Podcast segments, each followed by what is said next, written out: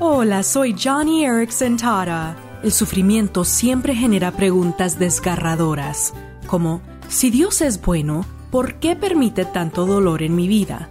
¿Es Dios verdaderamente soberano o es el diablo quien establece la agenda del mundo?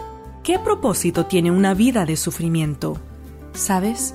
Yo luchaba con esas preguntas después de mi accidente de clavado que me dejó paralizada pero Dios trajo amigos cristianos sabios a mi lado para ayudarme a descubrir cuán transformadora podría ser la palabra de Dios. Y a partir de allí, sentí lo que dice Jeremías 15.